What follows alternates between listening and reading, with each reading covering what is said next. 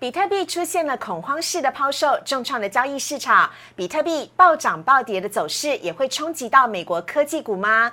另外，通膨再起、资产泡沫化的情况下，我们应该要怎么选择终极避险以及投资资产呢？邀请美股达人黄义婷来告诉你，请一定要锁定今天的股市热炒店。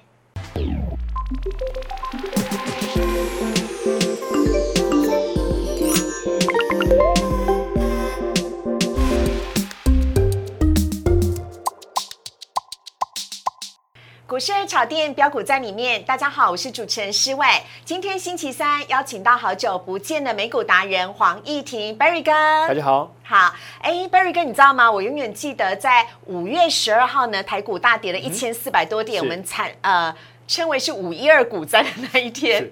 我朋友打电话给我，超紧张，他就说：“哎，施伟，施伟，我问你一下哦。”为什么台股没有像美股一样有熔断机制？这样子跌下去会不会跌到两千多点都跌不完？因为台股有跌停板啊，那美股是没有涨跌幅限制嘛，所以基本上呃台股是有跌停板在保护投资人，所以那美股熔断机制基本上是。呃，预防说瞬间的一个呃不理性的交易行为哦，造成金融市场的混乱，所以他们的呃两者的出发点是不太一样。好，所以一个是美股的大盘有熔断机制，一个是台股的个股有涨跌幅百分之十的限制。好，所以这是一个差别啦。是的。但希望股灾不要再来了。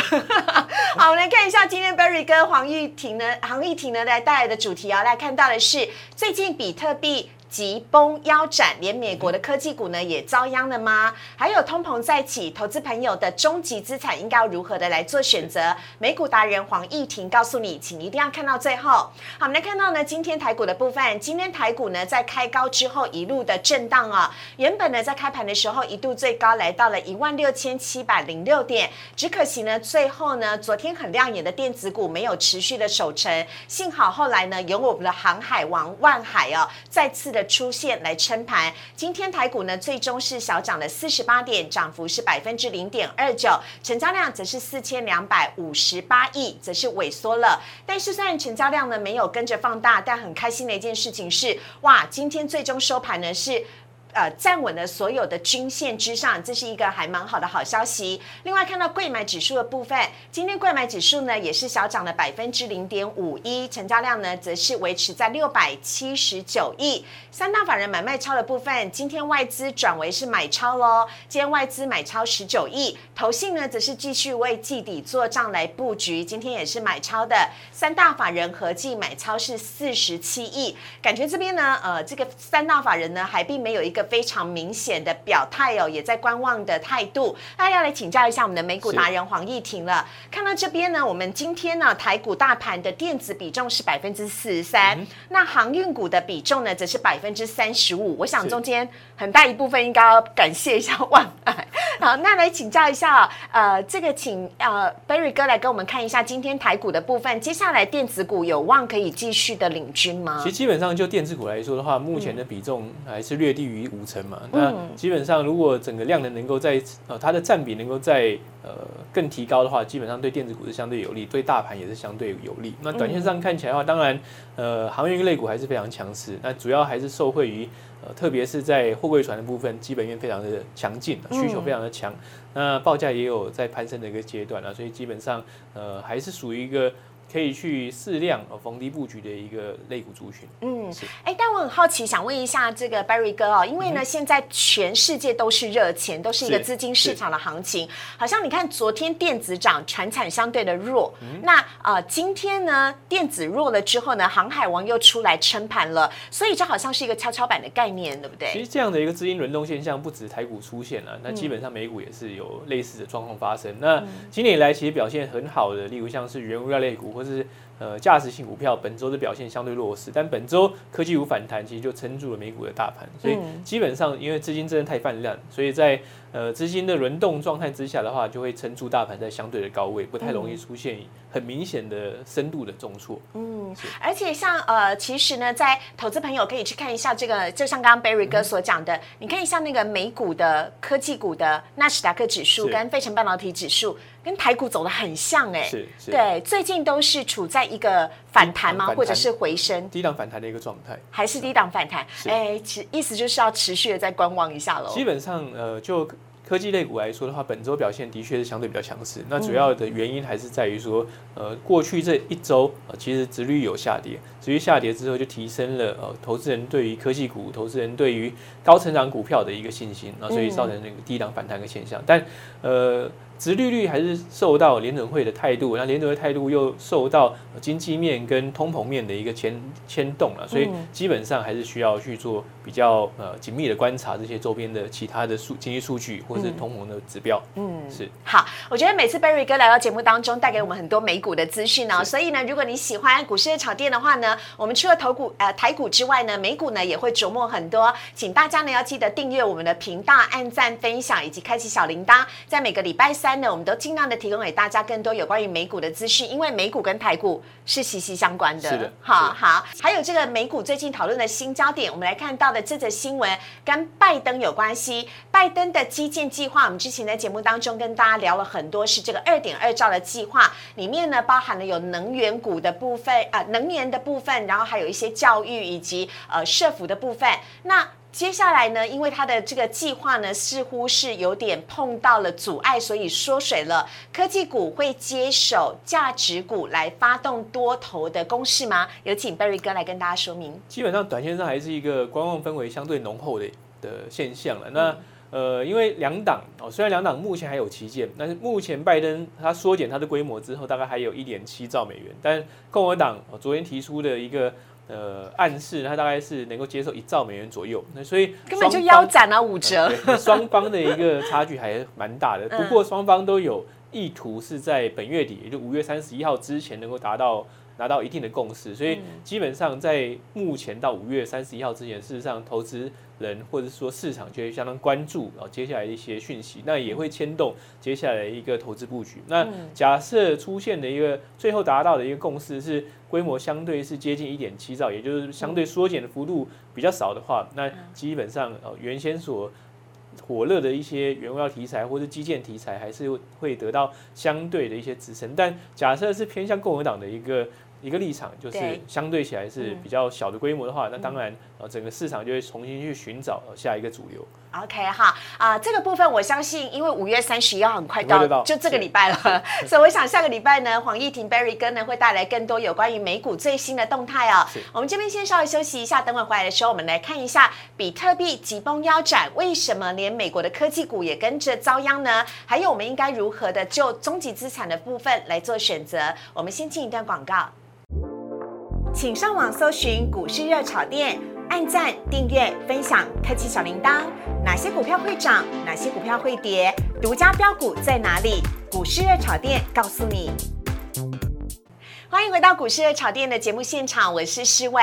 嗯，我敢拍胸脯保证，我觉得我们家的美股达人呢，应该是市场上面可以把美股讲的最平易近人，而且讯息又是最及时的。所以呢，今天我们来聊的是呢，最近在美股上面很多人都在讨论的比特币。比特币呢急崩腰斩，为什么连美国科技股也跟着遭殃呢？这两个之间的关联性是什么？另外，通膨再起，投资朋友应该就中期资产的部分要如何的来做一个选择？有请黄义婷 Berry 哥。是，嗯，那最近比特币的一个走势，当然是呈现一个呃非常快速下跌之后出现小幅反弹。那呃，短线的跌幅是相当重。那从呃今年的高点到相对低点，其实是呈现腰斩的状态。那这腰斩的时间也不只不过几个礼拜的时间就出现腰斩，几个礼拜耶。那跌幅是相当的重了。嗯，其实大概从四月中到上周为止的话，其实就大概跌了跌掉一半。是。那主要的因素还是在于说一些消息面，其实这完全就是消息面在主导盘势，嗯，主导比特币的盘势。那呃最重要的一个核心人物当然是马斯克，话都是他在说的，成年马斯克扮演。那比特币今年呃一度大涨，主要一个原因是说呃特斯拉哦去买进了呃比特币，那推升了投资人的交易信心嘛，所以很快的就从三三万多点一下就冲冲到六万多块。对，那接下来呢，其实他又呃马斯克又又说了一些话，造成比特币的崩跌。他先说的就是停止用接受用比特币来支付呃购买特斯拉的车款。啊，不可以买了，比特币不可以买了，嗯。特斯拉来做交做交割的工具，对，比特币来做交割的工具。对对对嗯，对，所以就造成它的一个比特币的一个第一段的下跌。嗯。那之后呢，又暗示哦，又在它的推特上暗示说可能会卖出比特币，哦就嗯造成了过去这呃十几天的一个快速的崩跌。是哦除此之外的话，在崩跌过程中，其实中国政府又插了一手。哦，中国嗯政府也有提到说他们呃。不倾向，其实就不开放，不会开放了。比特币当做中国境内的一些支付平台的支付工具，嗯也就是说要继续进一步扼杀比特币在中国市场，因为中国还是认为说，呃，很多人交易比特币有一些洗钱或是规避哦中国呃人民银行管制的一些出呃作为出现了，嗯所以基本上甚至有阳奉阴违的现象啊，所以呃就进一步打压比特币，造成比特币短线上非常大的一个挫低。呃、但当当比特币呃碰到呃三万点附近的三万块附近的时候呢，嗯马斯克出来讲话，啊，他说他并不打算卖出比特币，而，所以就出现反弹。那同时呢这位，先生很反复 哎，我刚刚还想说，我资料是看错了吗？是是没有哈，那同时呢，他也在两天之后也也说了，就呼吁说比特币矿商能够采用替代能源啊，然后降低它的呃整个碳碳碳排放的一个一个负面的的印象了。所以基本上呢，其实短线上比特币的一个走势，就完完全全的受到消息面因素所带来的一个干扰或是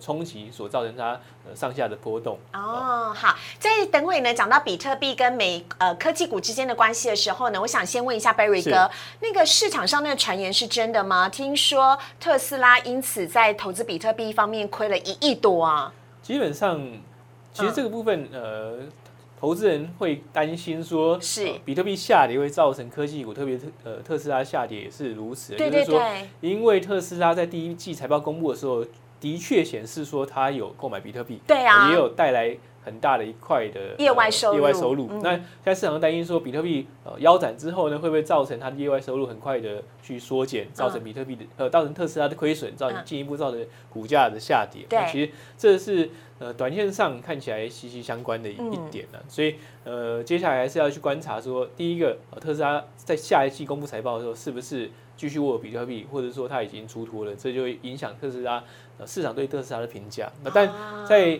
呃真实的财报公布之前的话，事实上目前都是一个揣测，都是一个揣测而。且之前 Barry 哥就有说过了，这个美股跟台股很大一个不一样的地方是，美股出的是季报，但是台股是每个月有月营收，有月营收，然后再加上季报，所以呃，我们可能要等到久一点才会真相大白，是这样吗？对不对？七月七月初应该就可以看到。七月初好，那我们来看一下为什么比特币重挫会冲击到美国的科技股呢？其实基本上这就是一个连环套，嗯我这种这样讲的，就是它是一个连环套。其实就呃这两张图来看，上图是比特币走势，下图是 FANG 的 ETF，也就是呃四大科技股加上其他的新创的科技产业，啊、分别是 Facebook、Amazon、Netflix 跟跟 Google，Google 的 Alphabet，对，对，还有其他的，还有其他的，所以是再多加一个 Plus，plus，对对对，可以看到说，其实，在四月之后，其实他们两者走势相当接近，嗯也就是当比特币崩跌的时候，这个 FANG Plus 就呈现呃同步下跌的状态。对，这反映两件事，第一个就是说，呃，基本上我是这样看待，呃，整个比特币对于呃股市，特别是科技股影响，基本上他们都算是嗯呃相对比较投机性，或者是相对比较积极的一个投资标的，所以。是，当呃比特币呃下跌的时候，其实就会冲击最激进的投资人的投资心理啊、所以就会影响呃科科技股的买盘。再加上说前面有提到嘛，就是、嗯呃特斯拉有买比特币、呃所以当比特币重挫的时候，市场就会谣传或是揣测说呃特斯拉会不会因此而受到呃伤害，受到获利的冲击，所以嗯也会影响呃科技呃特斯拉股市进一步就拖累了整体科技股，特别是新创科技公司的一个走势。所以哦你们可以看到，在四月之后，其实两者走势是相当的接近。也就是说，好当上周五到呃昨天其实是比特币反弹的时候，我们也看到就是科技股也出现反弹。对。所以啊、呃两者之间呢，看起来有一定的这个影响性。那刚刚呢，Berry 哥其实也讲得很清楚了，因为比特币跟科技股操作的人的类型特性是很相像的，所以呃类类质也呃性质也是很像对，，主要是呃嗯追求的短线上的一个呃快速的获利。所以我们看到。到下一张图就是其实就是说，呃，为什么比特币会影响美国科技股？其实前面有稍微提到，就基本上呢，就是一个投机的心理啊、造成的，就是投机客去炒的科技股。嗯那呃，之后呢又转去找比炒比特币，那其实不止比特币啦，其他的数位货币，例如像狗狗币、像以太币，其实在呃二三月、三四月的时候，其实也是疯狂的上涨。是哦，那呃。在传出说，呃，二月份特斯拉买进比特币之后，比特币就进一步上涨，是，所以基本上它就是一个连环的，呃，一环套一环的状态。那在比特币出现重挫之后呢，很自然的大家就会认为说，呃，例如像科技股当中特斯拉，或者是说，呃，比特币交易所有挂牌的，呃，Coinbase，呃，就跟着下跌，那就影响整个科技股的一个。持有的信心，所以基本上它就是一个连环套的一个状态。也就是说，呃，这个比特币大跌的状态如果改变然后，出现止稳或反弹的话，其实科技股也会随之反弹。至少就极短性来说，会是这样的状况。好，所以啊，Berry 哥怎么看待未来呢？因为我的意思是说，这个之间的循环有可能断开锁链吗？还是是未来应该都会是类似像这样的走向？其实我觉得这只是一个短期的现象。老实讲，这些只是一个非常短暂呃的现象。毕竟。我们长期在观察，呃，美国科技股，最终还是来看到，就是科技股这些科技公司能不能持续性的哦带来一些成长题材，那这才是重点。当然，有些人可能也会把数位货币当做一个成长题材的其中一环啦，所以两者之间会有一些关联性。但呃，目前来说绑得这么紧的一个重点，还是在于说特斯拉哦，或者特斯拉的 CEO 马斯克，其实最近的两三个月很。很频繁的对于呃比特币或数位货币提出一些看法，或是他的一些呃观点，而且让两者关联性越来越高。但我觉得就长期而言的话，其实还是回到个别公司它的一个经营层面，或者是他们的长期成长动能啊，这才是呃投资科技股或选择科技股。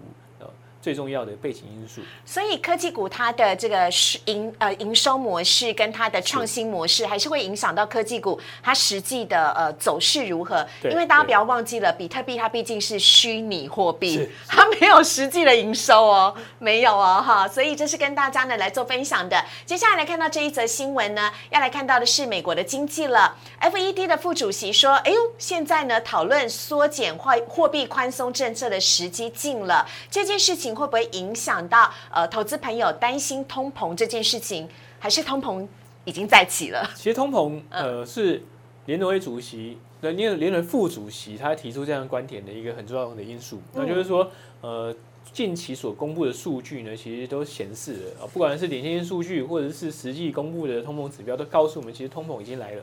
对。那但联准会官员呢，在过去这半个月时间，不断不断的对市场发布呃。他们的观点认为说，这只是一个短期现象，是短期现象。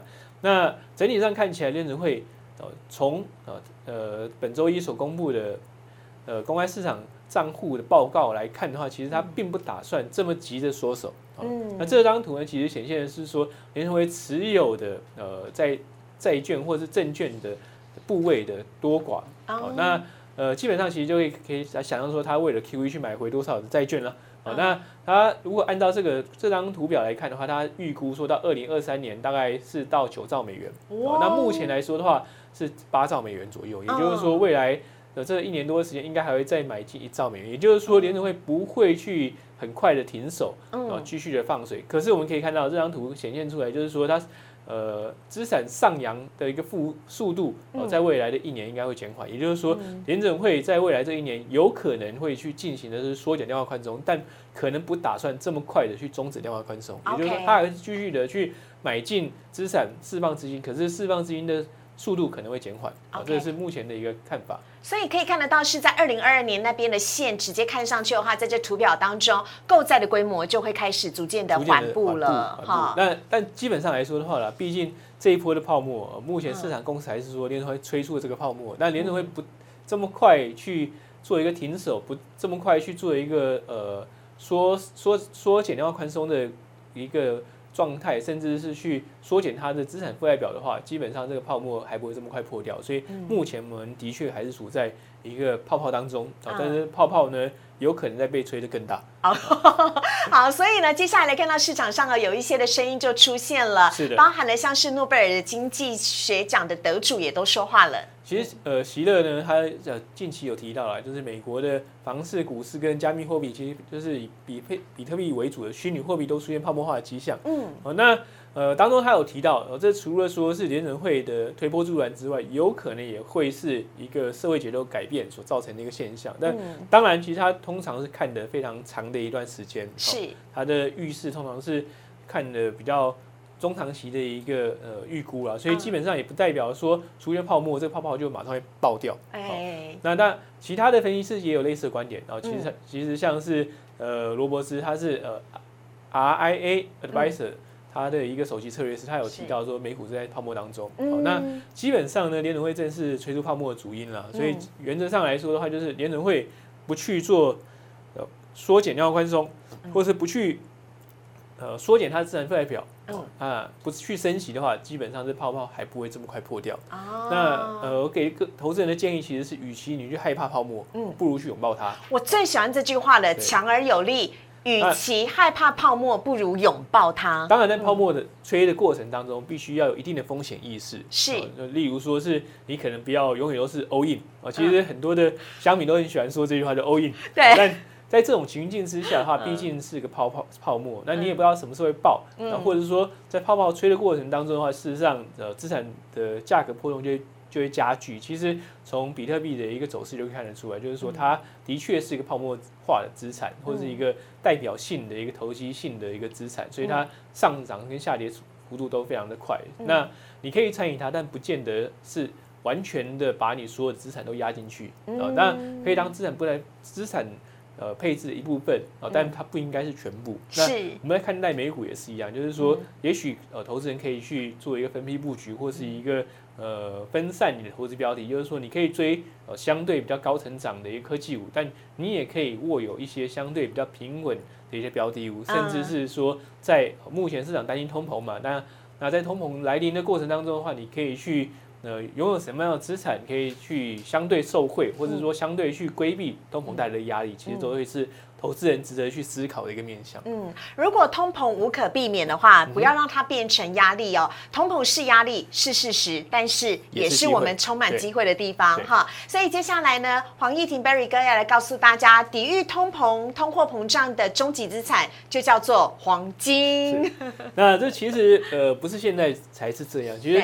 在过去很长很长的一段时间，其实黄金都被当作是通膨世代哦，最终呃投资人或是民众会去握有的一个实质资产。是那那这样的一个情境之下的话，其实黄金就会得到它的一个支撑。那今年以来，其实金价一度大跌，但是在近期是通膨的议题哦不断被市场鼓吹之后，它又拉出了一一波的走势。嗯，那。图中所秀的其实是呃最大的黄金实体 ETF，叫做呃 Spider Gold。哦，这是一档 ETF 这是一档 ETF 的名字。那基本上呢，它就是完全持有呃黄金的现货啊。所以呃，在美国，你如果买这个黄卖这个 ETF 的话，你在卖出的时候可以选择呃现金交割或实体交割，哦，所以是非常非常特别的。所以这也是一个呃黄金推波助澜。也就是说，当越来越多人买进这个 ETF 的时候，因为这个 ETF 它是有可能可以让投资人去实体交割嘛，所以他也会去市场上握有相对应的黄金库存，所以可以看到说我们在分析黄金的时候，其实很喜欢追踪它，因为其实它呃也代表的是整个黄金的投资市场的买气。如果越来越多投资人买进它的话，它也会相对应的去呃实体的市场去收进黄金黄金的现货，所以对黄金也会出现价格的支撑。那基本上来说的话，那目前看起来整个大环境对于黄金是相对起来呃会是中长期受惠的一个状态啊。主要有几个因素，第一个来说的话呢，就是通膨。嗯，那通膨目前啊，虽然联准会一直说是一个短期现象，但就我们所看到的一些领先性指标也好，或者实质的指标也好，其实也许它不会是个短期现象啊，也许会延续。呃，相对比较长的一段时间，不会是一季或或者一个月的的一个时间，也许会是到年底，甚至是跨到明年度，都会是市场关注的焦点。在指之下的话，其实对黄金就会是一个支撑。第二个来说的话，通常在通膨年代，美元都会相对弱势，所以美元走弱对黄金也是支撑。哦，那既然如此的话，其实有两个选择，第一个是你买实体黄金的 ETF，就是 Spider Gold，对，或者是你可以去买。呃，黄金金矿商的 ETF，你看这张图可以告诉我一件事，这是另外一档 ETF，是金矿的，就是呃，iShare 的 MSCI Gold，呃呃，MSCI Global Gold Miners，其实就是金矿商的 ETF。那其实可以看到说，在金价上涨的时候，它通常涨幅比较大，但它金价下跌，它跌幅也会比较大，也就是它的波动性更高。所以，如果短线投资人哦认为说黄金的布局时间点买进的话，除了去布局实体黄金的 Spite Gold 之外，其实也可以考虑买一些金矿股哦。那你不知道怎么选金矿股的话，其实就可以去选择的是金矿股的 ETF。嗯，那主要原因还是在于说，因为其实金价的呃涨跌，其实对金矿商的一个获利的。获利的变化其实是相当直接的，所以它的一个呃炒作题材也好，或者说它的一个价格波动也就会相对比实体黄金来的更剧烈。对，所以呃基本上我就是各位如果认同说接下来的通膨呃说环境一定会来，或者说至少在今年结束之前，这位都是一个市场关心的焦点的话，那与其去害怕通膨，不如去呃在这通膨环境之下去。买进一些呃可能受惠，或者是说可以帮你的投资组合当当做一个相对避险的一个工具，其实。哦，黄金相关投资标的会是一个选择。嗯，好，所以呢，今天这两档的 ETF 介绍给大家了。在通膨时代，如果无可避免的一定会来临，但是我们可以更有信心的面临它。是，但是最重要的是要先记得美股达人黄义婷告诉大家的，事先做好投资布局，做好避险的布局啊，这是非常重要的。好，我今天真的是受益良多，而且你刚刚讲的那些心态，我觉得面对现在的台股也是很适用的。千万不要 all in 了，好不好？请大家呢，这个资金要做好平均的一个分配啊。所以呢，如果你喜欢美股达人黄义婷的内容的话呢，也非常欢迎大家呢，在我们的留言区当中呢，请帮我们大家留言加一加一加一喽，我一定会先去第一个留，因为我真的觉得收获很多啊。谢谢。好，那也请大家呢，在我们的呃股市的炒店的频道上面呢，喜欢的话，请大家帮我们按赞、订阅、分享以及开启小铃铛，就不会错过黄义婷 Berry 哥非常精彩的美股内容。我们也谢谢。Berry 哥，谢谢，谢谢，感谢，拜拜，谢谢大家，拜拜。